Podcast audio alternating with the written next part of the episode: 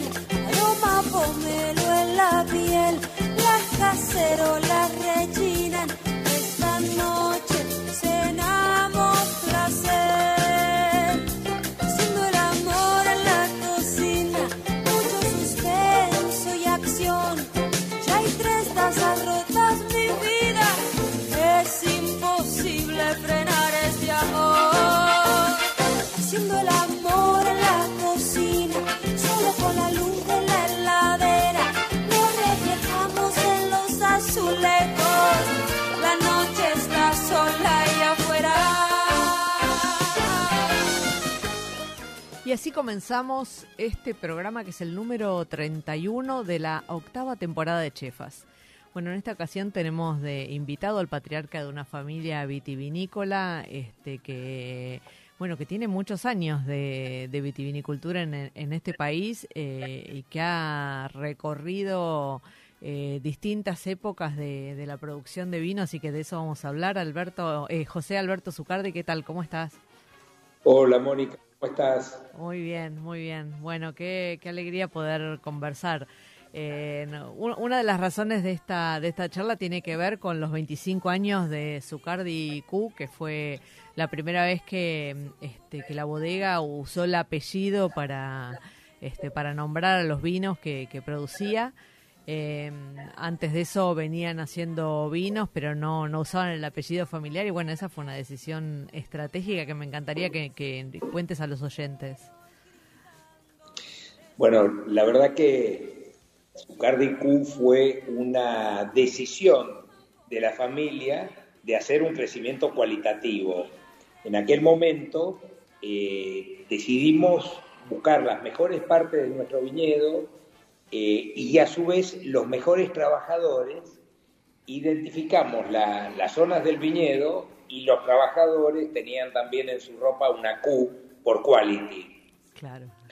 Eh, fue todo un, un proceso y un proyecto y en el año 97, este proyecto empezó un par de años antes, en el año 97 hicimos nuestro primer vino, que fue eh, Zucardi Q Tempranillo. Tempranillo. Y fue una sorpresa porque además una variedad que estaba completamente, digamos, devaluada, no tenía una consideración cualitativa importante. Y fue una sorpresa también en una zona que es la zona de Santa Rosa, en medio del desierto, a 85 kilómetros al este de Mendoza, Sí, y una zona, digamos, no considerada en aquel momento, una variedad no considerada y con un resultado muy interesante porque, bueno, esto que mencionabas, en la celebración de los 25 años, bueno, probamos un vino del año 99 exactamente. y es un vino que estaba vivo, que estaba bien, que todavía mostraba las características originales. Entonces, bueno, una, una gran y grata sorpresa, ¿no? Totalmente, totalmente. Y ahí, ahí eh, mencionabas que, bueno, primero que se atrevieron con el tempranillo y luego que se atrevieron en una zona que no era de las zonas más, este, digamos, que, que más se, se nombraban en ese momento, ¿no? ¿Y por qué decidieron ir con el, con el, con la Q, con el quality a, a esa, a esas dos, esa doble apuesta, digamos? ¿Qué fue, qué es lo Bueno, que la- vieron ahí? Este, donde, donde decidieron apostar eh, toda esta calidad eh, para hacer este vino, ¿no? Bueno, en aquel momento, el lugar donde trabajaba la familia era Maipú, Sí. donde hoy está la bodega Santa Julia y esta finca en Santa Rosa. Todavía faltaban varios años para que llegáramos al Valle de Uco y, Claro. y- y, digamos, descubriéramos otras zonas. Pero la verdad que fue una decisión de, de, de ir hacia arriba en calidad. Es decir, un poco nosotros como familia siempre hay cuatro factores que evaluamos a la hora de hacer un proyecto y hace muchos años que lo hacemos, ¿no? Es decir, el primero es siempre hacer cosas que nos lleven un paso más eh, en calidad. Otro aspecto que, que es innovar. y en esto era, era un desafío innovador. El tercero, cuidar el medio ambiente, que los que vengan atrás nuestro puedan por lo menos hacer lo que hoy nosotros hacemos. Y el cuarto es ser útiles a la comunidad de la que somos parte, partiendo de un concepto de que el vino expresa siempre el lugar y la gente, o la gente y el lugar. Obviamente necesitamos el lugar adecuado, pero necesitamos también las personas adecuadas que puedan cuidar los detalles y puedan de alguna manera eh, aprovechar al máximo las oportunidades que, cada lugar te da. Así que bueno, esa, esa fue un poco, en ese marco empezamos aquel proyecto y nos llevó lejos y lo, lo que es un proyecto que involucra a tres generaciones de la familia, porque aquel viñedo con, con el que todavía elaboramos el tempranillo de la línea Q, es un viñedo que plantó mi padre en 1973. Yo empecé con este proyecto y alrededor de 2010, 2011, la vinificación la empezó a desarrollar Sebastián, mi hijo mayor. Entonces, de alguna manera es un proyecto que resume el trabajo de tres generaciones de la familia. Totalmente, totalmente. Que eh, hoy cuando pensaba en esta entrevista, este, lo, que me daba cuenta es que eh, a vos te tocó ver, ya no, ya no tal vez a Sebastián, este, pero a vos sí te tocó ver eh, esa otra época de la vitivinicultura argentina, ¿no? Cuando había mucho volumen, este, pero tal vez no había tantos, tantos matices y tanta tanta calidad, ¿no? Y ahora, digamos, el contrapunto donde tal vez el volumen, bueno, no, tal vez no, el volumen es, mucho menor, pero aparecen este, perlitas fantásticas, ¿no? Y todo, el tiempo se están encontrando este, cosas más interesantes con, los vinos. ¿cómo, ¿Cómo fue, cómo fuiste viviendo esos, esos cambios de, de época? Mira, fue, ha sido impresionante el cambio de la vitivinicultura argentina. Yo empecé a trabajar en 1976. Sí. Y era una vitivinicultura completamente diferente, era una vitivinicultura muy enfocada al volumen, los consumos de, vino per cápita eran muy altos, pero a su vez eran calidades muy básicas. Y este, esta etapa terminó abruptamente alrededor de 1980-1981 cuando se produjo un fenómeno de concentración que terminó lo que se llamó Grupo Greco, un proceso muy, eh, digamos, disruptivo porque de pronto fueron intervenidas, o sea, este grupo concentró las marcas más importantes del país de aquel momento y de pronto colapsó. Y fíjate que la vitivinicultura había llegado a una superficie muy alta, teníamos 330.000 hectáreas eh, cultivadas. Y no todas, eh, te diría, con, en zonas de la mejor calidad o con variedades de la mejor calidad. Sin embargo, en una década, de 1980 a 1990, se erradicaron 110.000 hectáreas y la vitivinicultura llegó a la superficie que actualmente 215, 220 mil hectáreas. Eh, en ese proceso, yo recuerdo en la década del 80, nosotros nos dedicamos a hacer un cambio varietal.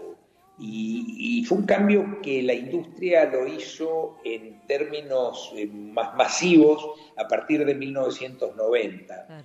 Pero en aquel momento fue reemplazar variedades de baja calidad enológica por variedades como Chardonnay, expandir los Malbec, conservamos los Bonardas, los Tempranillos, es decir, fue, fue todo un proceso de cualificación del viñedo y a partir del año 1992-93 eh, pretendíamos o empezamos a salir al mercado internacional.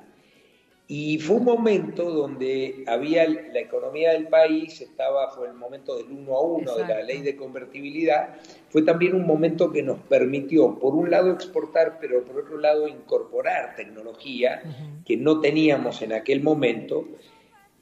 Y se inició un poco la etapa actual de la vitivinicultura, donde hoy estamos con estándares internacionales, donde la calidad de los vinos argentinos tienen reconocimiento en el mundo y a pesar de que todavía somos chicos en el mercado internacional, tanto, eh, o sea, los vinos dorados, Malbec de alguna manera es una bandera que nos identifica y también el mercado argentino se calificó de una forma eh, impresionante. Claro, eso, ¿no? Fue, la incorporación de tecnología y de, y de conocimiento, ¿no? Y de empezar a ver qué es lo que estaba pasando y decir, bueno, capaz que hay que hay que revisar algunas cosas de lo que estamos haciendo, ¿no?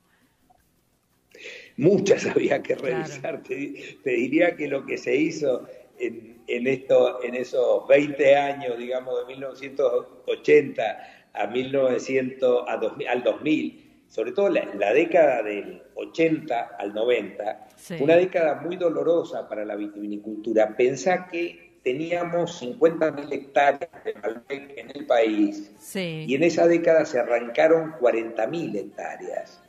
Es decir, hoy estamos llegando a tener un patrimonio varietal, digamos, una superficie de Malbec igual a la que teníamos en 1980. Mm, es decir, un cambio y un, digamos, una una caída muy violenta, lo que pasa es que tampoco valorábamos o tampoco el mercado valoraba aquel Malbec que teníamos en aquel momento.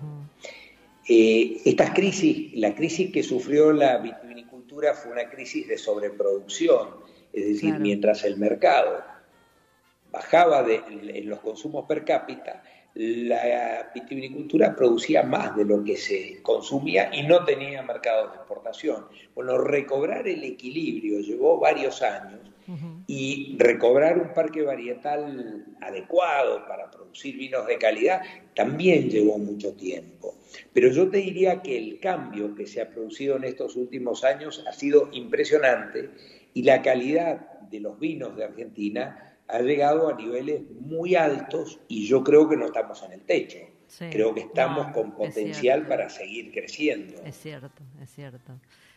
ahí mi, mi, sensación cuando, cuando observo el panorama de la vitivinicultura es que hay una, un espíritu de libertad que, que pareciera que, que, que, todo es posible, ¿no? Eh, esa es mi sensación cuando veo lo que, lo que aparece en, en el mercado, ¿no? Lo que están haciendo este, te, da la sensación de, inacabable, ¿no? Este, el ingenio, la calidad humana, la gente vinculada de, las bodegas, eh, la verdad que dan esa sensación, ¿no? Me imagino que para adentro ustedes deben, deben sentir lo mismo, ¿no?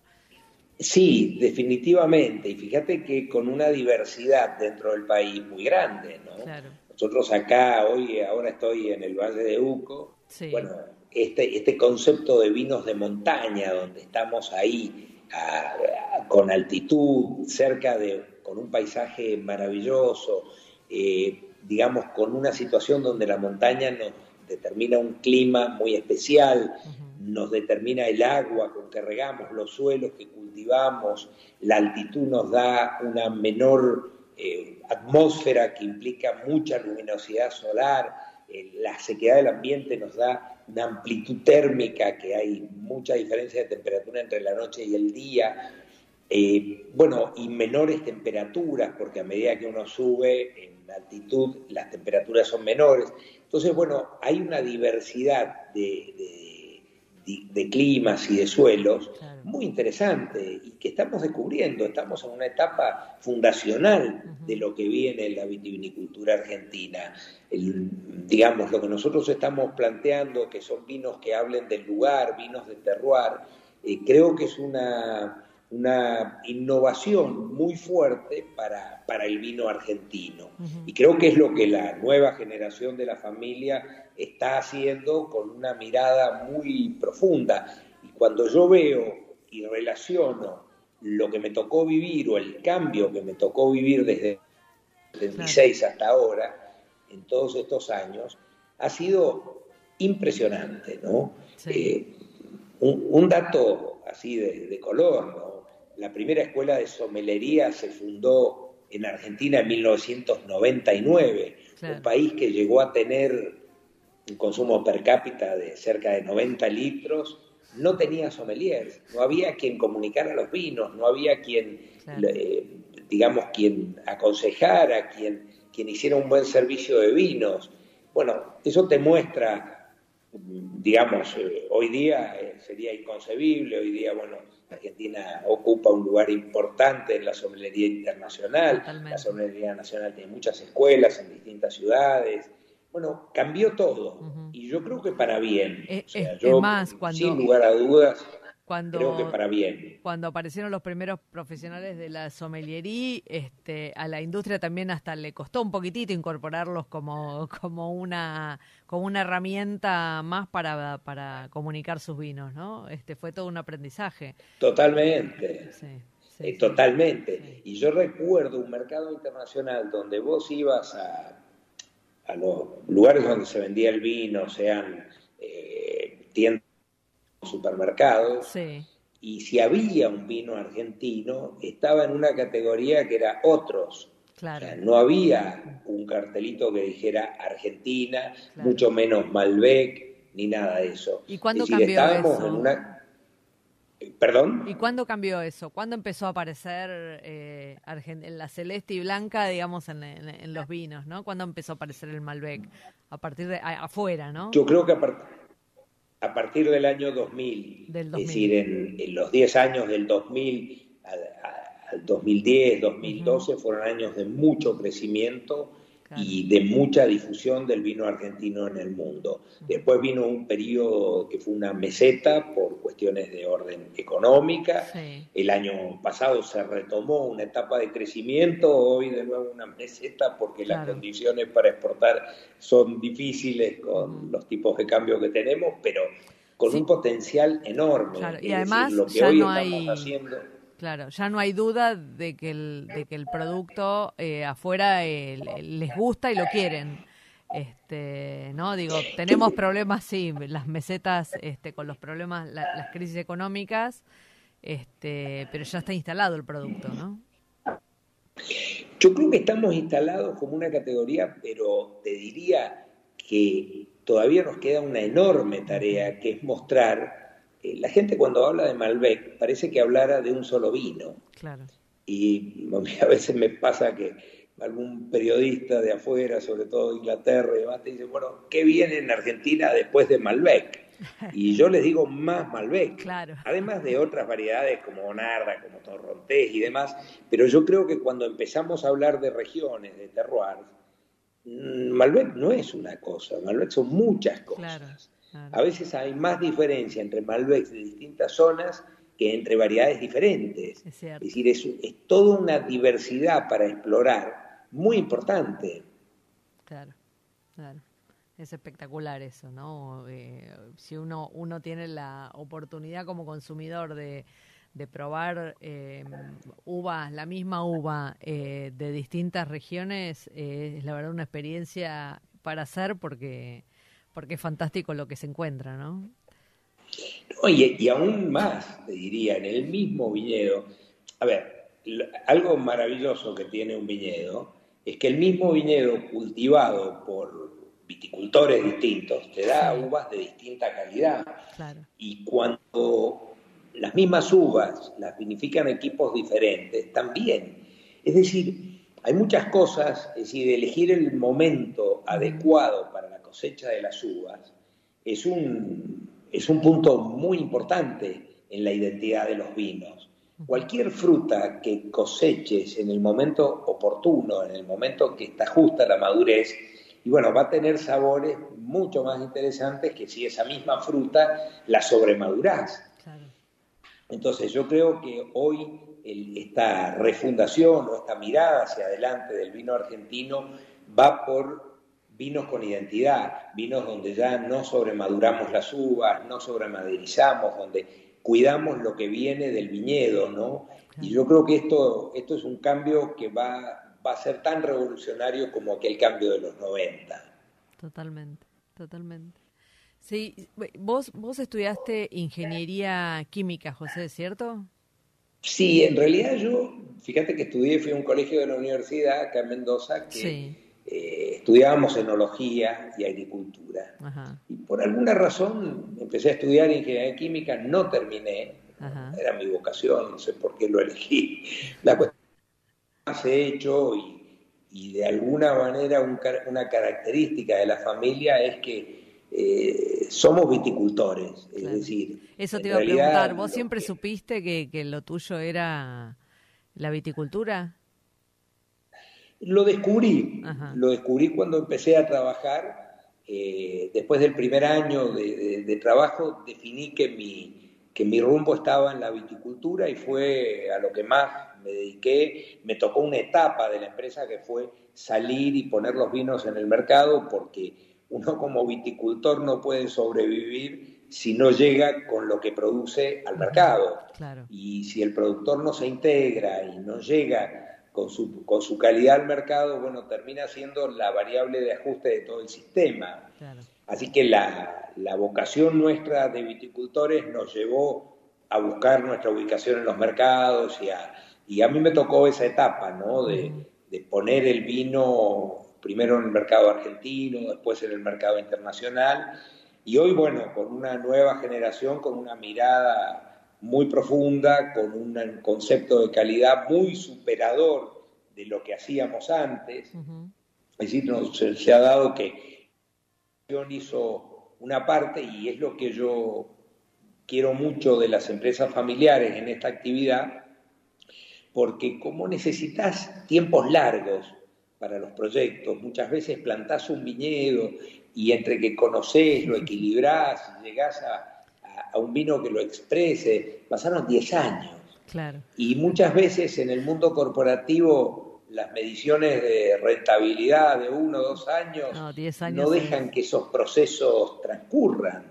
Y en las empresas familiares a veces, ojo, la rentabilidad es una condición para cualquier empresa, sin rentabilidad no funcionamos, pero a veces uno se mueve con otros tiempos y comparte sueños y piensa eh, en más largo plazo y eso yo creo que para la, para la vitivinicultura es una condición muy importante. El corto plazo en lo nuestro no existe.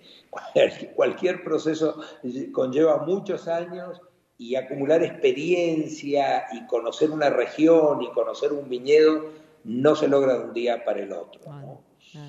¿Y, cuál es la parte compleja de, de una empresa familiar?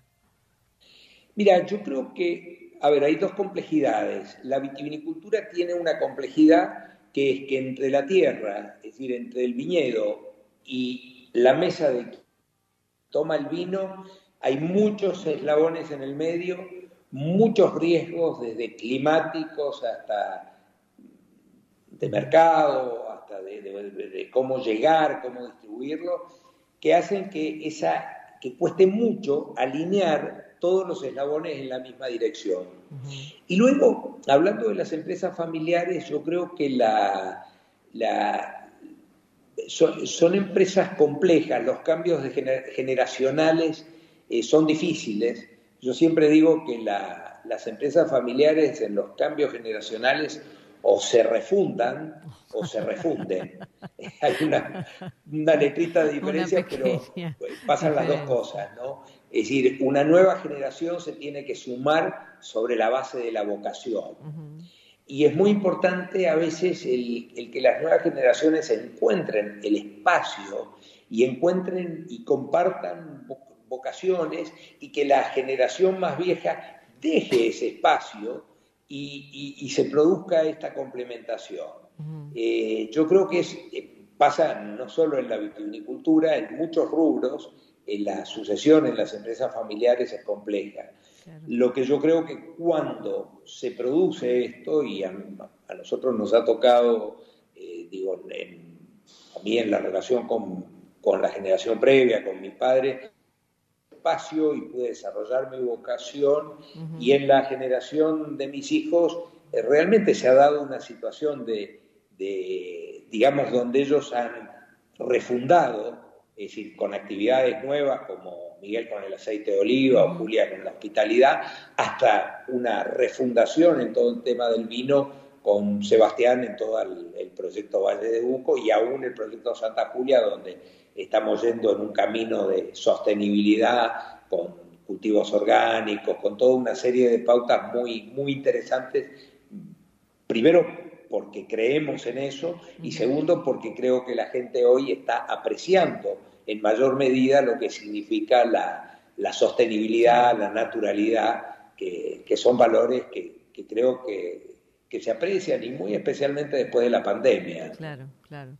Y, y, más cuando uno trabaja tan en contacto con la tierra como es el caso de ustedes, digamos, donde la responsabilidad es ahí inmediata, ¿no? Está, totalmente, cuando uno mira para abajo al segundo, ¿no? Yo, cuando vos hablas de, de la empresa este, familiar, uno como observador desde afuera este, y viendo el resultado ahora, bueno, el diario del lunes, ¿no? El, clásico del diario del lunes, pero pareciera que fue como súper orgánico, ¿no? Este, cómo, cómo fueron encontrando cada uno su, su espacio, ¿no? Eh, Sebastián, Miguel, eh, Julia. Eh, pero me imagino que acá debe haber habido alguna escuela que estará vinculada con tus con tus padres, ¿no? Con Alberto y Emma, este que, que deben deben haber transmitido algo de esto, este que bueno, que vos pudiste después llevar, ejercer este para dejarlos crecer, ¿no? Mira, yo creo que muchas veces, siempre lo digo, que a veces en las empresas familiares se, se mira para atrás y no se mira hacia adelante.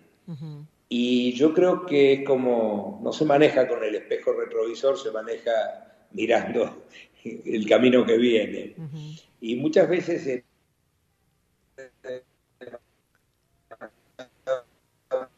Mm. Ahí estamos con un problema de... La visión de quienes fundan. Sí, perdón. Sí, o de quienes, eh, digamos, de las generaciones anteriores, y no se pone tanto en valor el trabajo de los más jóvenes. Y yo creo que es al revés. Las cabezas nuevas vienen más preparadas para las épocas que corren y, es interesante cuando una generación puede partir no de un escalón de cero, sino de algunos escalones más, porque, bueno, el camino es mucho más fácil y se puede llegar mucho más lejos. Entonces creo que, bueno, se ha dado esto de poder eh, digamos, eh, asumir la vocación del otro, eh, de generar el espacio, de creer en, las convicciones de los que vienen y en, la, y en la interpretación que ellos han hecho. O sea, mis hijos vivieron la vitivinicultura toda la vida, porque era el tema de la mesa familiar, era el tema de, ir al viñedo, de, de, bueno, de, parte de la vida, ¿no? Yo creo que uno como viticultor vive el viñedo muy de cerca. Fíjate que yo creo que eh, el viñedo es uno de los cultivos que expresa muy claramente la relación con el agricultor. Digo, si vos vas en la pampa húmeda y ves un cultivo, no vas a conocer cosas de la vida del agricultor, porque el crecimiento, varias cosas están más relacionadas con condiciones naturales, de lluvia, de, en fin, de, distintas cosas. El viñedo, sin embargo, es muy pendiente de los cuidados del viticultor. Claro, más trabajo como el de la, huerta, ¿no? Es más parecido al trabajo de la huerta, digamos. Sí, es un trabajo donde lo que vos ves, lo que el viñedo expresa, tiene que ver con lo que el viticultor hace. Eh, siempre recuerdo que con mi padre andábamos en, el campo y, él me decía, mira, mira los viñedos y vas a conocer muchas cosas de la vida del viticultor. Y es verdad, cuando vos tenés un viticultor que, o una familia del viticultor que está bien y que está buenas condiciones anímicas, de salud y demás, y vas a ver un viñedo cuidado, vas a ver buenas cosas, y cuando veas el viñedo descuidado, atrás hay algún problema de salud o algún problema económico o algún problema de relación, alguna cosa pasa que el viñedo termina expresándolo. Y eso, bueno, eh, es así, y entonces hay, hay esa relación, digamos, y esta, esta condición de lo que hablamos de, cuando hablamos de terroir, esta palabra que, francesa que habla sí del viñedo, sí del clima, sí del suelo, pero también de la interpretación y de la acción del viticultor sobre ese viñedo en esa condición de clima y de suelo.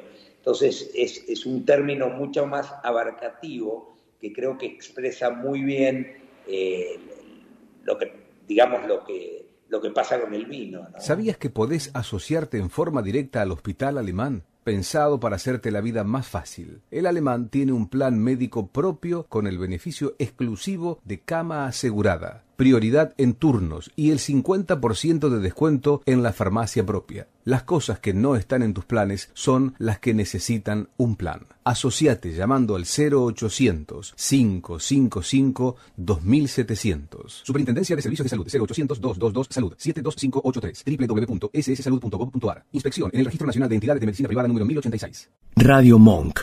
El aire se crea. Una mano picando una pelota, la misma en el piso rebota, creando así un bucle en el espacio y tiempo. Santiago Klaus y Adrián Murphy discutirán sin éxito qué la hace picar. Sumérjanse en este delirio sonoro llamado Un Puchito en la Selva. Los miércoles de 23 a 0 en Radio Monk.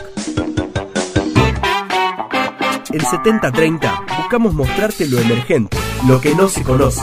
Bandas en vivo, deportes para boludes, bizarreadas de internet, música del mundo, filosofía aplicada a lo cotidiano, astrología. Todo esto y más en dos horas de contenido palo y palo. Sábados de 20 a 22 en Radio Monk. Sigamos desvelados. Un lugar donde expresamos libertades, sacándonos velos y no pudiendo dormir por nuestros sueños. Los jueves de 16 a 17 en Radio Monk. En Nine Lives vas a encontrar la mejor música nueva por conocer y disfrutar. Entrevistas, especiales y muchas cosas más. Los jueves de 22 a 0 en Radio Monk. Voy a decir, algo, terrible. Es un espacio para todas esas cosas que no te animás a contar lo prohibido, lo profundo, lo políticamente incorrecto, lo, sucio. Hoy tiene un lugar. tiene un lugar. Todos los domingos a las 21 te invitamos a destapar tus pensamientos más oscuros en Radio Monk. Todos los jueves, va por ahí. Se propone una difícil misión, sacarte de la rutina. ¿Lo lograrán? Va por ahí. El show, jueves 21 horas en Radio Monk. Escuchanos en www.radiomonk.com.ar o descargate nuestra app, disponible en Play Store como Radio Monk.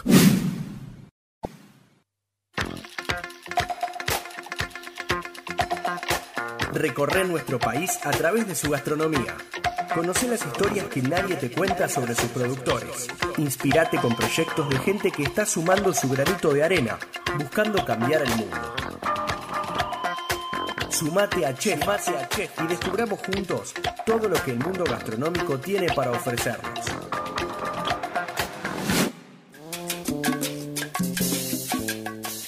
Bueno, en Chefas de Estación de esta semana vamos a hablar de un producto que da muy bien con el aceite de oliva, que es el alcaucil, una maravilla. Bueno, alcaucil o alcachofa eh, tal vez uno de los vegetales que más trabajo da para limpiar, pero que a la hora de hacerlo, la verdad que en el plato es, un, es una de los, de las vegetales más interesantes para consumir de estación.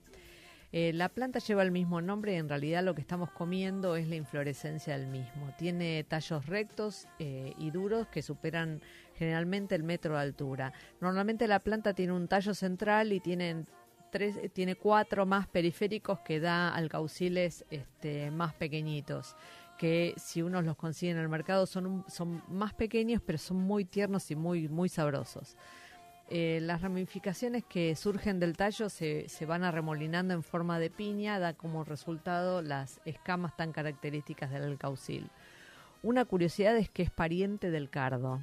Si uno ve la planta, inmediatamente se da cuenta que es así. También lo es de la, espinaca y de la chicoria y de la selga, porque pertenece a la familia de las asteráceas. ¿Cómo elegir los alcauciles? El tamaño, bueno, este, si, bien pareciera como, que es el único indicador, la verdad es que no tiene real importancia, sino la calidad de, las, de estas escamas que, estamos este, mencionando el alcaucil. Tienen que estar frescas y carnosas. Las, hojas tienen que verse compactas y bien juntas. Cuando empieza a abrirse significa que se está secando el fruto. El color tiene que ser homogéneo porque los alcauciles suelen oxidarse y perder color a medida que pierden su frescura. Hay que evitar elegir aquellos que tengan manchas negras, este, oscuras. Hay que consumirlo rápidamente y no guardarlo cerca de frutos eh, climatéricos como las manzanas y las paltas o los tomates. Se recomienda limpiarnos en el momento en que se los vaya a cocinar y no antes. En La Plata, eh, en nuestro país, eh, es el lugar donde se produce aproximadamente el 70% de los alcauciles eh, que llegan a las, a las cocinas de todo el país. Las razones pueden encontrarse en esta inmigración italiana que llegó a mediados del siglo pasado, que se dedicó al cultivo de, de este vegetal y que generaciones siguientes lo continuaron. En la ciudad de La Plata todos los años en el mes de octubre se celebra la fiesta del alcaucil para rendirle homenaje a su producto estrella. Eh, bueno, si quieren conocer un poquitito más de los alcauciles pueden entrar a las redes sociales de Chefas y ahí van a poder leer todo. Bueno, Miguel el alcaucil y el aceite de oliva son como el, el matrimonio perfecto, ¿no? Sí, sí, sí, la verdad que el alcaucil con, con aceite de oliva ahora en esta época es espectacular. Y a su vez el alcaucil, el, el, el, aroma del alcaucil es una de las notas de una nota virtuosa en, en, un aceite de oliva de calidad, aparece. Claro, claro, tenés razón, tenés razón. Sí, este, Y, y, esa salsita que se prepara para el alcaucil con aceite de oliva y un vinagrito, sal y pimienta nada más, este la verdad que es una, una fiesta, ¿no? Sí, sí, el aceite, digo, en, las cosas simples es donde más eh, se aprecia, ¿no? En, claro.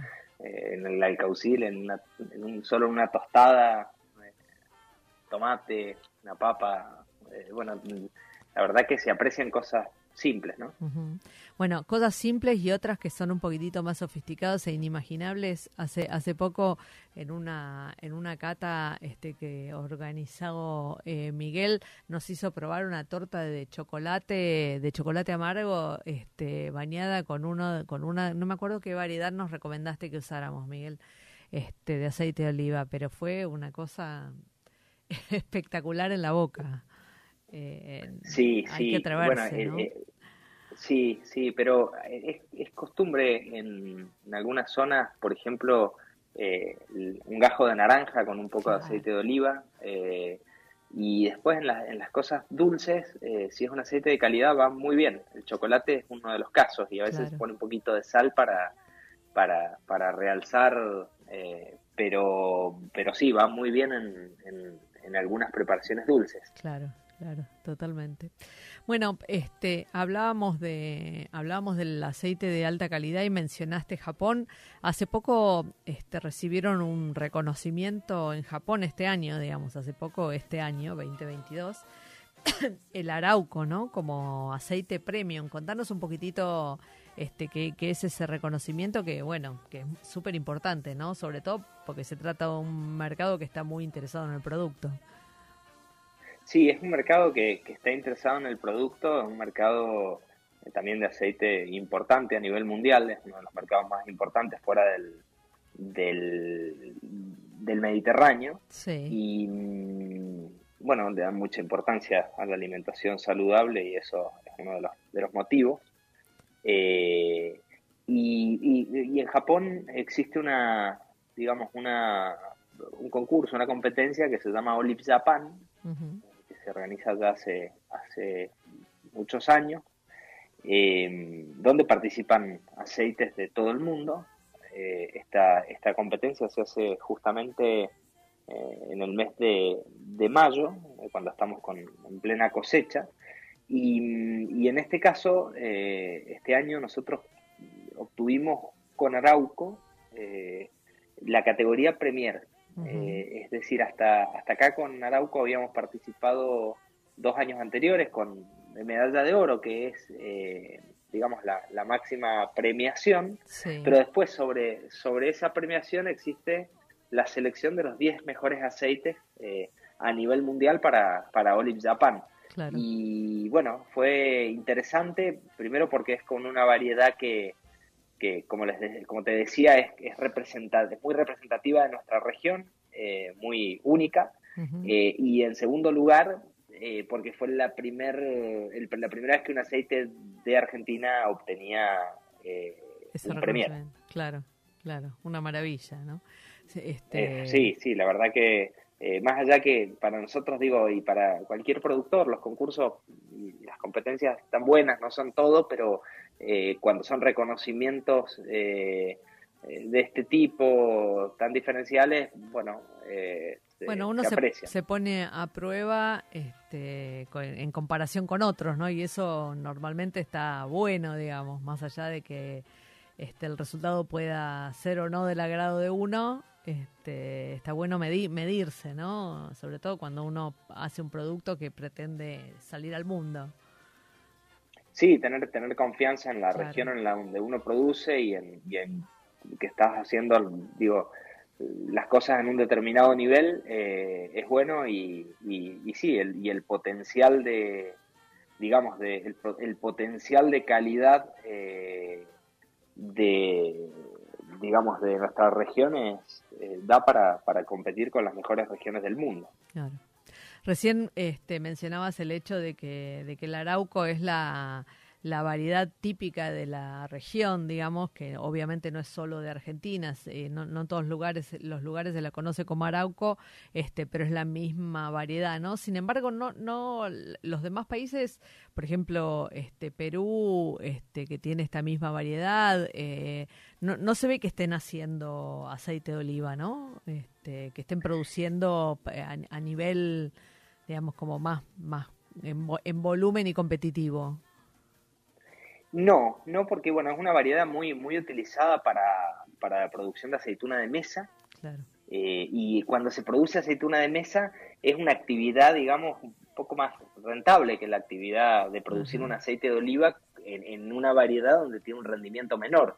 Entonces, esta variedad se prioriza para la producción de aceitunas de mesa, que, que de paso eh, produce unas aceitunas de mesa de muy alta calidad, eh, pero bueno, eh, en, algunas zonas, en el sur de Perú, quizás en algunas zonas un poco más antiguas en, Chile, yo creo que empieza a ponerse en valor, pero con productores, con productores más pequeños, que puedan después venderse aceite a un precio diferencial, porque es un aceite que verdaderamente es poco, son pocas las hectáreas que existen y, y, se trata de una variedad con un, con un costo de producción más alto.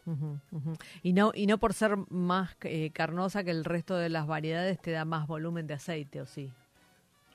No, no, porque hay variedades que acumulan más y, no, no se vincula tanto al tamaño de la aceituna. Hay variedades grandes que acumulan más y hay variedades chicas también que acumulan mayor cantidad. Eh, así que no, no hay una relación directa con el tamaño de la aceituna.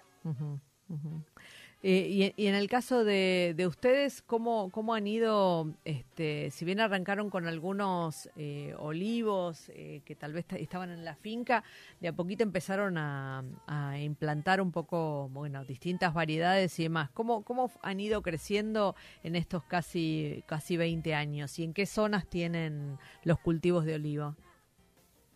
Bueno, nosotros empezamos cultivando nuestros primeros olivos en el año 2005.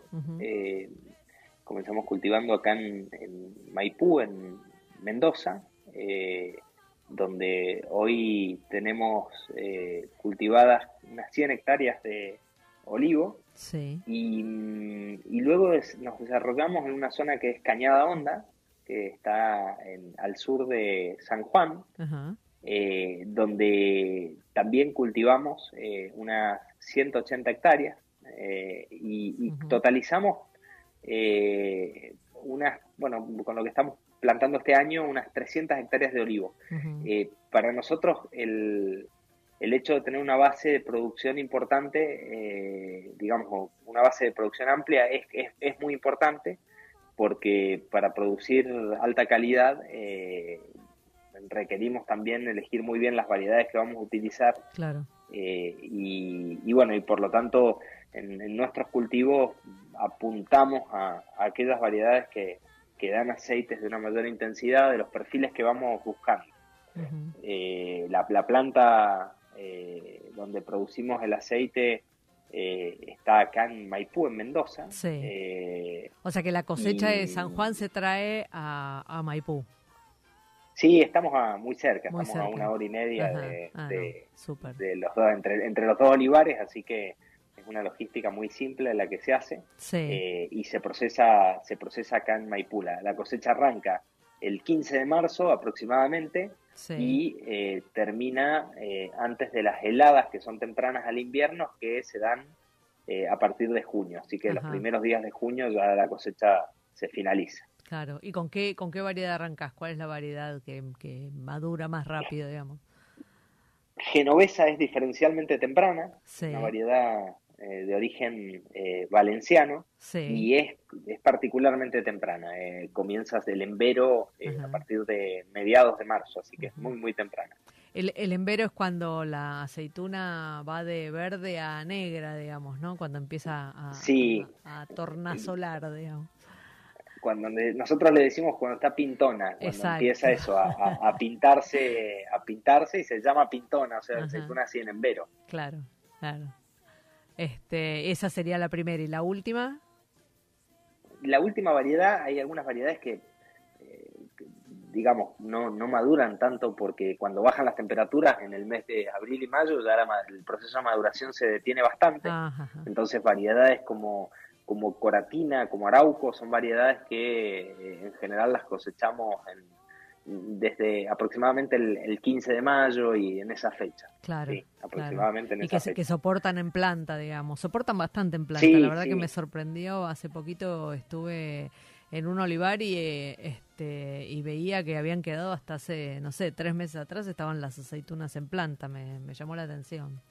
Este... Sí, cuando, cuando no hiela, sobre todo, cuando hay inviernos que son un poquito más templados, además se conserva perfectamente. Hay algunas zonas de, de las costas de Perú, del sur de Perú, donde tradicionalmente y antiguamente se cosechaba casi todo el año, porque se iba cosechando cuando la aceituna estaba madura para hacerla en conserva.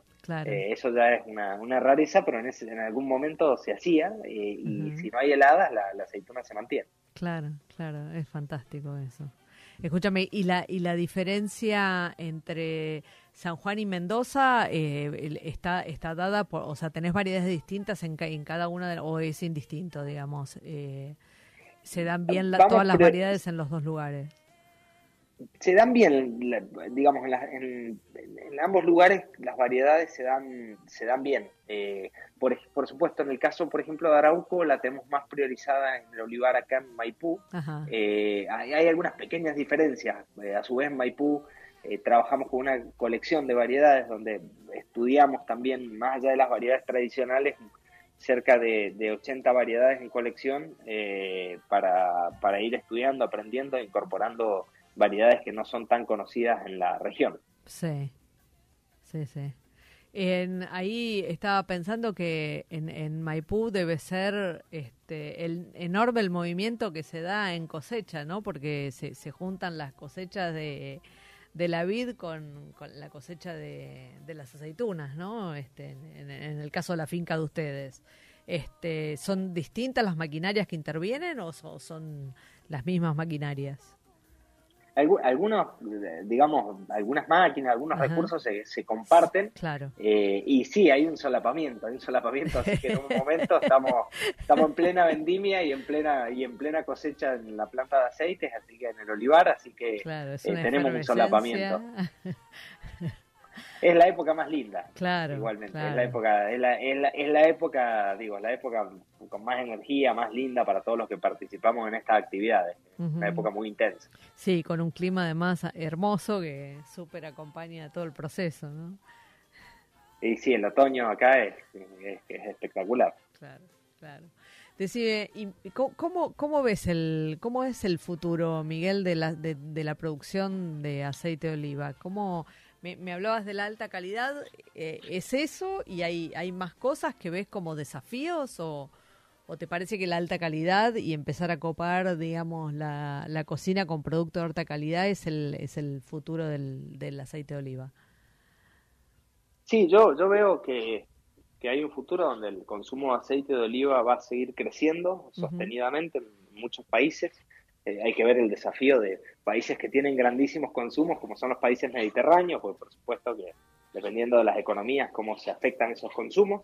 pero, pero el, digamos, el, el, techo del aceite de oliva en términos de consumo está, está muy lejos todavía porque siendo un alimento saludable eh, es algo que, no es una moda, eh, es una, no, es una moda, es algo que va a crecer sostenidamente.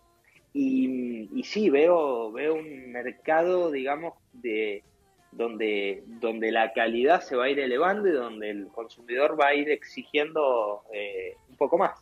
Claro, claro, totalmente. Y acá en, en, en Argentina este, ves que tenés como mucho trabajo todavía para, para hacer, para seguir entrando en el mercado. Sí, sí, hay mucho, mucho trabajo eh, para, para seguir trabajando en, educación, para seguir entrando en el mercado, para seguir llevando al aceite de oliva a más situaciones de consumo. Nuestra gastronomía eh, tiene raíces, en muchos casos, españolas, italianas, entonces una gastronomía, eh, nada, eh, ya desde, la, desde, desde el pan en la mesa como, como una costumbre, digamos, antes de cualquier comida, eh, eh, la, la, oportunidad del aceite de oliva, digamos, digamos tiene, una, una, inserción muy, muy, muy natural en nuestra cocina. Ahí hay, un mercado este, que es el brasilero que me parece que está súper seducido por, primero por todo lo, todo lo que produzca la provincia de Mendoza este, los tiene obnubilados, ¿no? Pero están empezando a consumir este, este producto y es un mercado súper interesante, ¿no?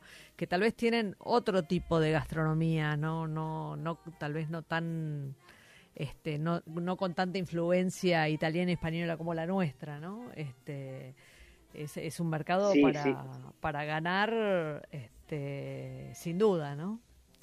Sin duda, sin duda es un mercado que bueno tiene un alto consumo de aceite de oliva en algunas regiones, muy ligado a la digamos al aceite de oliva que viene de Portugal, eh, pero tal como dijiste con una eh, digamos con, con muchas personas que visitan Mendoza, que, que, visitan el mundo del vino, pero que también se, se acercan al mundo del aceite de oliva y, realmente es un consumidor que uno se sorprende porque aprecian y, consumen grandes cantidades de aceite de oliva.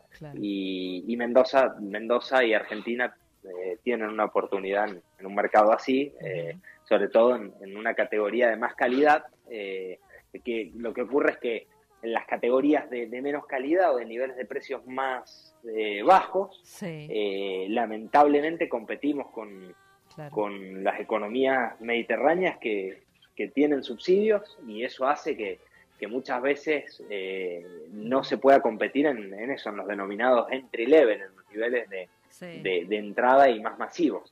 Eh, pero, pero en los nichos de alta calidad seguramente el, lugar para Argentina va, va, a seguir creciendo. Claro. Claro, eso te iba a decir, porque tal vez es fácil irse a Uruguay y encontrar en la góndola aceite de oliva de Italia, de España y demás, pero no no son productos no son productos de calidad este lo que se encuentra no son productos este con una botella vistosa y demás pero organolépticamente no están buenos este... hay hay por supuesto hay productores de alta calidad que, también eh, llegan a estos mercados pero bueno lo que se consume digo en, masivamente son grandes marcas que que muchas veces no son productores de aceite de oliva, son embotelladores eh, y, bueno, es, es, otra, es una categoría diferente a, a, la de, a la de aceites premium, a la de aceites varietales. hay, hay, hay ahí una diferencia importante. Y decime, para vos, tu interés como, como mercados, eh, entraste, bueno, mencionabas hace un rato que, que hace un tiempo ya que estás vendiendo en Japón, este, obviamente estás vendiendo en Brasil. ¿Qué, ¿Qué, otros mercados son tus mercados más interesantes fuera de Argentina? Bueno, en, en Sudamérica también vendemos en Colombia, vendemos en, en, Perú, eh, en Paraguay eh, y después en Estados Unidos y Canadá. Eh, Estados Unidos sin duda es un gran mercado para el aceite de oliva. es un mercado que está también creciendo, creciendo en la producción y en la comercialización. El, consumo crece sostenidamente. Yo creo que los mercados de Latinoamérica son muy interesantes y creo, creo que, digo, más allá de estos grandes mercados que están eh, un poco más lejos, eh, los mercados de Latinoamérica, donde a veces la proximidad cultural eh, el, turismo, que, que, para Mendoza es una actividad muy importante, también son, son herramientas para, para seguir desarrollando el mercado latino, de Latinoamérica. Claro, claro. Claro, sobre, sobre todo eh, por esto que decíamos, ¿no? Si bien este, las mismas plantas que entraron a la Argentina entraron a distintos países de Latinoamérica, no todos se convirtieron en, en productores de, de, olivo, ¿no? De, tanto de aceitunas como de aceite. Este... No, eh, porque hay zonas con, con climas más tropicales. Más allá de eso, hay un gran entusiasmo en, en muchos países por la producción de aceite de oliva algo por ahí no se conoce tanto, pero Brasil, por ejemplo, tiene muchos proyectos en el sur que están creciendo y están buscando producir aceites de muy alta calidad y, bueno, está bueno que se ocurra una diversificación de países, que también romper un poco el, este esquema o, el, o, pensar que, un aceite eh, tiene que, digo, de alta calidad eh, solo viene de una región del Mediterráneo. Esto eh, depende, depende mucho de la zona, digo, si son zonas con con, con clima más de influencia marítima, aunque sean en el sur de Brasil y todo el potencial de calidad es bastante alto, eh, Uruguay, bueno, eh, Argentina, Chile, todos los países que, que, también son productores. Totalmente. Bueno, ahora eh, para cerrar, contanos así como una, una combinación imbatible de, de la variedad que elijas con, con, con, alguna, con algún otro ingrediente. Bueno, no, no sé si la variedad, pero para mí un, buen aceite, digamos, eh, de un perfil más verde, eh, si tengo que pensar en, cómo lo disfruto más, una tostada en el desayuno, como se desayuna en, el sur de España, eh, ahora en primavera, verano sobre todo, con aceite de oliva y un poco de tomate rallado, para mí eh, es, una de las es una de las combinaciones más ricas y, también eh, uno de los desayunos más saludables que hay. Así que eh, como, como combinación que quizás no sea tan normal acá, pero sí es normal en, en algunas zonas, por ejemplo en el sur de España, la tostada de la mañana con aceite de oliva me parece una gran combinación. Espectacular. Bueno, ya, ya vamos a buscar un pan con tumaca y oliva rápidamente.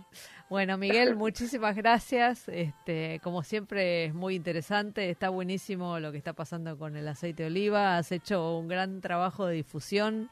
Eh, y se agradece porque los productos buenos, la verdad que tenemos que poder conocerlos y, elegir, este, incorporarlos en nuestra, en nuestra gastronomía. Mónica, muchas gracias por el, por el espacio, por la oportunidad y bueno, también contarles que si vienen a Mendoza pueden visitar la, producción, eh, tanto en la época de cosecha como fuera de la época de cosecha, eh, visitar Pan Oliva, donde tenemos algunos programas más allá de, ser un restaurante, es un lugar donde tratamos de, crear experiencias con el aceite de oliva, con programas de cocina, inclusive venir a cosechar y hacer tu propio aceite, bueno, eh, todo, todo, lo que, digamos, rodea al, aceite de oliva. Así que muchísimas gracias. No, por favor. Bueno, y a los oyentes que nos acompañaron en este programa, gracias y los invitamos el próximo jueves este, a que a las 5 de la tarde se, se sumen a Chefas nuevamente. Buenas tardes.